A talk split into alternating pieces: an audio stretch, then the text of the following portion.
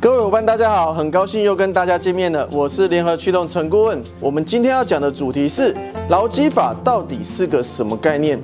很多伙伴会在问我说：“陈顾问啊，劳基法到底是做什么用的？”我们今天就来简单跟大家说劳基法的概念是什么。劳基法基本概念，其实在劳基法第一条就有明确说明，为规定劳动条件的最低标准，保障劳工权益，加强劳雇关系，促进社会的经济发展，特别制定。劳基法，那本法未规定的话呢，就是以相关法令为主。那这边就要问了哦，雇主与劳工所订定的劳动条件不能低于本法所定的最低标准。大家一定很好奇，到底什么是最低标准呢？所谓的最低标准，在劳基法里面包含所谓的上限，也就是天花板跟下限，也就是地板的部分。像在楼地板的部分，就是所谓大家耳熟能详的，最常见到的就是我们的基本工资。目前法定基本工资是一个月是二三八零零，一小时是一百五十八元。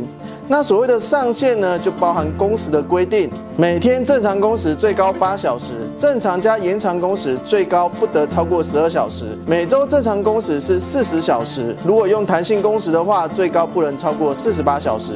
这就是所谓的工资上限，这些都是最低标准，不能低于劳基法的。那各位伙伴又会再继续问我一个问题啦，那这些规定，这些最低标准。可不可以经由劳资双方协商，然后有一个比较弹性的做法，甚至排除这些最低标准呢？这边成功就要跟大家说，在劳基法里面的最低标准是劳工不能抛弃的权利义务哦。这边要再说明一次，所谓的最低标准是劳工不能抛弃的权利义务。比方说，公司可以要求不打卡吗？或是劳工可以自愿说，诶，我们公司是很创意的公司，我们公司是很开放的公司，所以我们公司不打卡，可不可以？当然是不行的，因为劳基法就有明确规定，公司应该自备员工的出勤资料，而且这个出勤资料是要保留五年的，如果没有保留五年，公司可是会被罚九到四十五万哦。所以公司如果方便员工不打卡，反而是可能让公司受到劳工局的裁罚哦。这一点在公司制定相关规定的时候，一定要务必注意。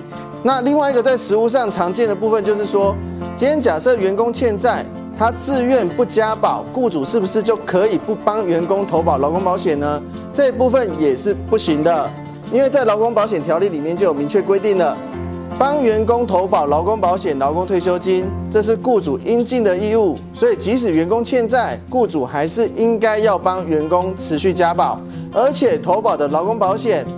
除了员工自付额之外，雇主负担的部分是不能从员工的薪资中扣除的。那雇主应该帮员工提拨的六趴退休金，当然也是不能从员工薪资中扣除的哦。除此之外，还包含员工进公司的时候，公司可能会讲说：“诶，我们公司是责任制，也没有加班费。